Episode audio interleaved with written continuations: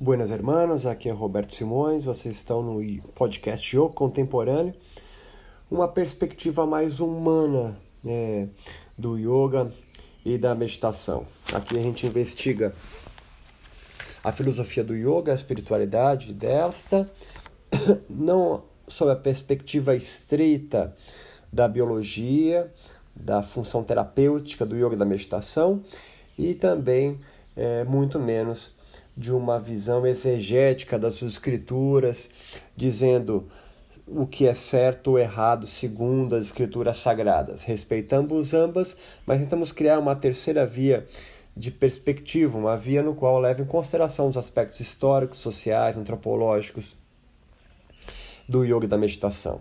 Hoje a gente vai trocar uma ideia sobre o problema da verdade. Né?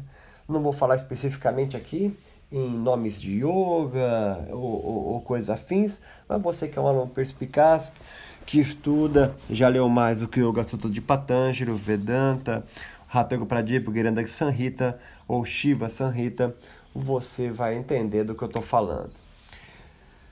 Para começar a pensar o problema da verdade, eu classifico aqui, eu classifico, tá? Com aspas, dois grupos. Né? Um deles são os idealistas, que acreditam que a verdade é uma só, única e absoluta. O segundo grupo são os construtivistas. Estes não. Eles creem que a verdade é relativa e depende do contexto social, político, econômico e biológico para existir. Existe uma terceira via? Talvez sim. É incontestável que a verdade é percebida de formas diferentes em cada cultura. Um ameríndio da Amazônia não interpreta a realidade como um pareciense moderno. Mas será que eles constroem realidades diferentes? Porque interpretam a mesma infalível verdade absoluta? Ou não existe uma verdade plena e cada um erige a sua? Né? Então, será que todo mundo vê a mesma coisa de formas diferentes? Ou será que realmente existem coisas diferentes, portanto, tem construções é, diferentes também? Não há uma resposta incontestável a essa pergunta, nem filosófica ou científica muito menos artística, mítica ou religiosa. Mas outro fato incontestável é que, por sermos animais biologicamente finitos e cientes de nossa finitude, pelo menos sua perspectiva física, ao contrário de um passarinho curió que passa a vida inteira alienado de sua breve e frágil existência. A tragédia, a crueldade do mundo talvez seja essa uma outra verdade absoluta. A morte nos espreita a cada suspiro que damos, como se fosse a última vez que fizéssemos isso. Essa certeza da finitude e fragilidade orgânica, com a percepção de, ao mesmo tempo, nos sentirmos infinitos, nos dotou evolutivamente de uma arma poderosa que nos faz sobreviver no planeta como animais que ocuparam, a duras penas, o topo da cadeia alimentar. A antecipação dos perigos e, com isso, um poder criativo imenso em elaborar narrativas explicativas de sentido nos faz tornar-se um animal humano e não um curió ou um pintacilgo. Mas aqui voltamos à mesma questão. Construímos ordenadores de realidades diferentes para uma mesma verdade absoluta? Ou por não vivermos, ou para não vivermos um vazio gigante, cada cultura constrói suas verdades relativas. Não sei e nunca saberemos isso. Mas há uma outra é, é, verdade incontestável. estamos falando de coisas incontestáveis que acompanham a certeza da morte física. A nossa natureza animal de sobrevivência é muito forte. Sozinhos, morremos. Precisamos viver em contato com outros animais em sociedade para sobreviver e adotarmos instintivamente, ou não, o modo operantes é, de vida destes. Se você viver entre seres humanos, você vai viver como seres humanos. Até andar, a gente só aprende observando outros. Mas se você é, conviver com um lobo, você vai viver como um lobo. Você vai adotar o modus operandi de um lobo. Dessa forma, podemos pensar que matamos para sobreviver, vivendo como lobos, elefantes, macacos ou um lindo coelhinho branco na floresta. Matamos para sobreviver, matamos para comer, matamos por um abrigo seguro e quente, e matamos para acasalar e passar nossos genes, mas também nossa verdade adiante. Alguns vão chamar isso de legado ou tradição. Se algo inato em nós, ao menos à luz da ciência, minha base de pensamento aqui, é a resposta de luta ou fuga, eh, em momentos de perigo de morte e a resposta de relaxamento, tudo isso entre aspas, quando nos sentimos acolhidos.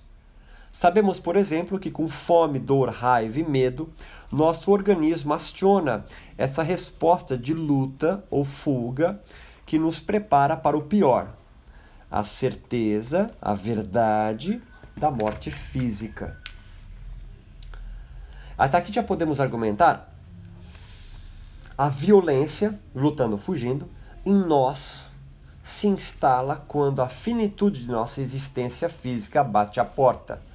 Dor, fome, raiva e medo.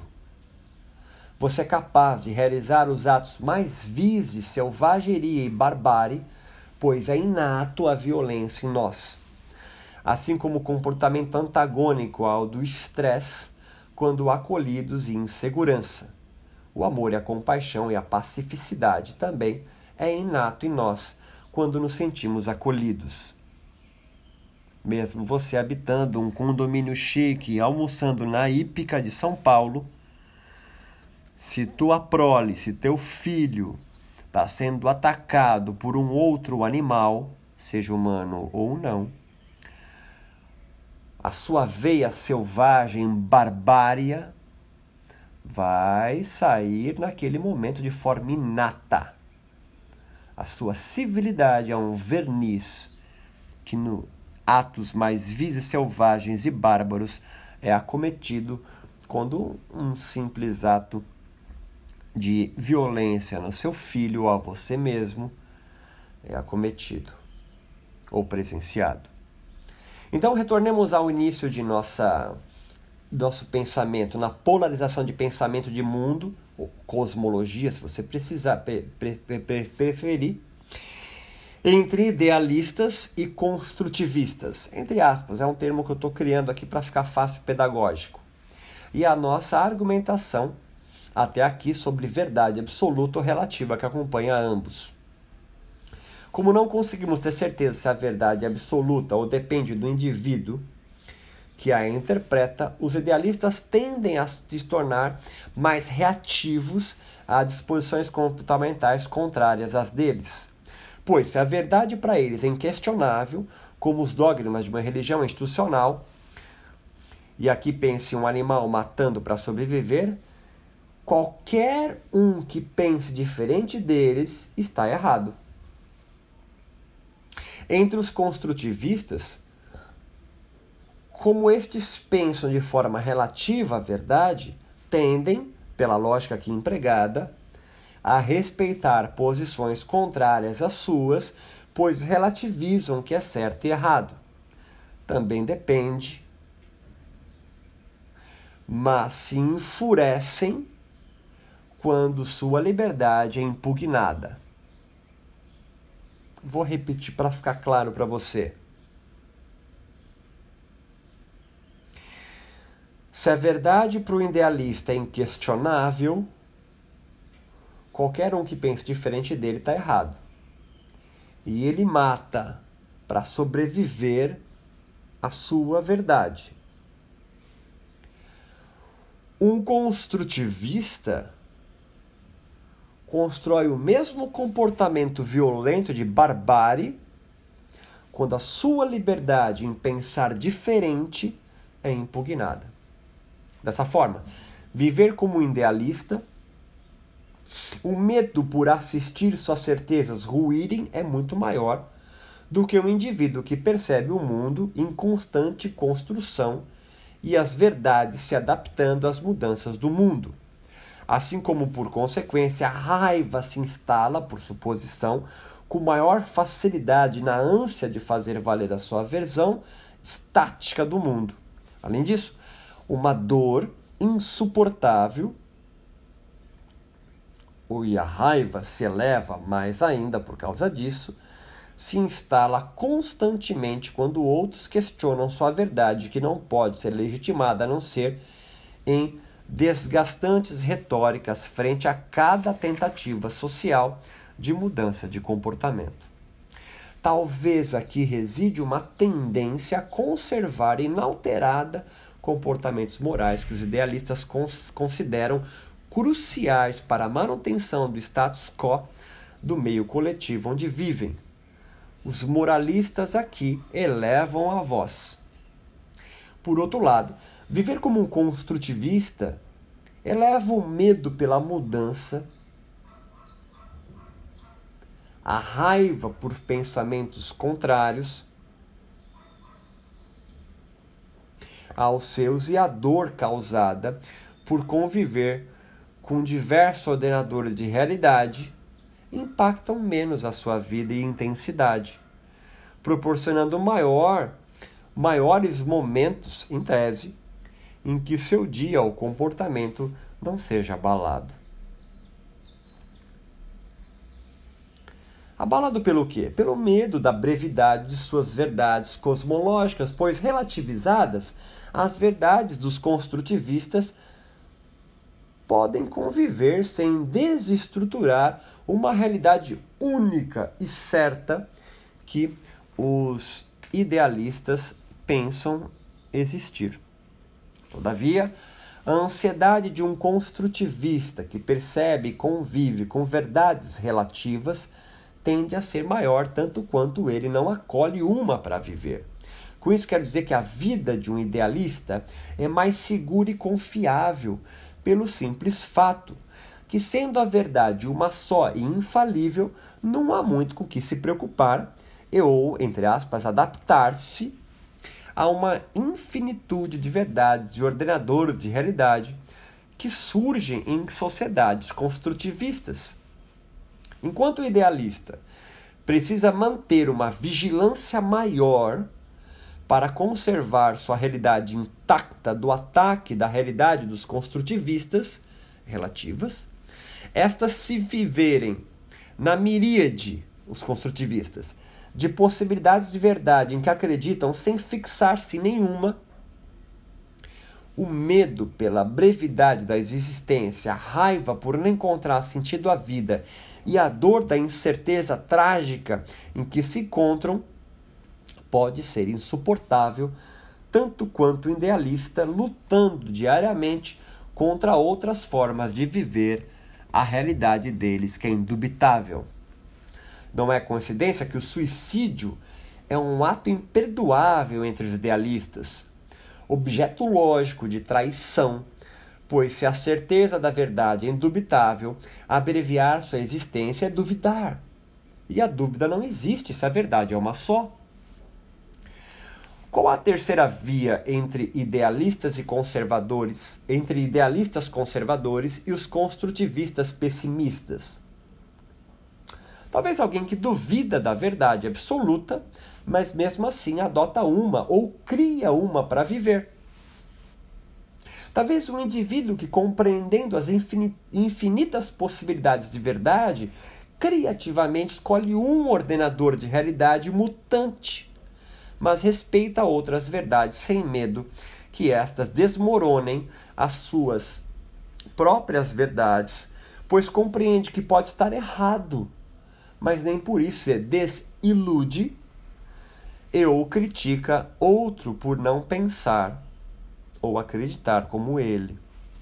Entretanto, para não se tornar um pessimista inveterado, um cínico, um desiludido da vida, um suicida social, este que vive na terceira via pode conviver com sua ilusão, como um idealista faz.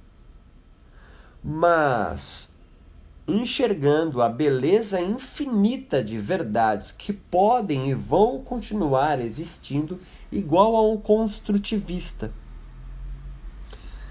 Dessa forma, você tem um caminho do meio, olha só, uma terceira via, no qual entende que a verdade é uma ilusão, mas mesmo assim adota uma para não sucumbir a uma miríade in, infinita de possibilidades e viver como um desiludido e viver como uma pessoa insuportável e ressentida.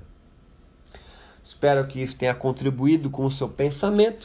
Espero que isso é, arregimente um pouco mais um pensamento não tão de polos contrários e que nos ajude a pensar o Brasil e o yoga e a meditação, nosso mote aqui do podcast, de uma forma mais construtiva, mas também ideal para a convivência de todos. Forte abraço.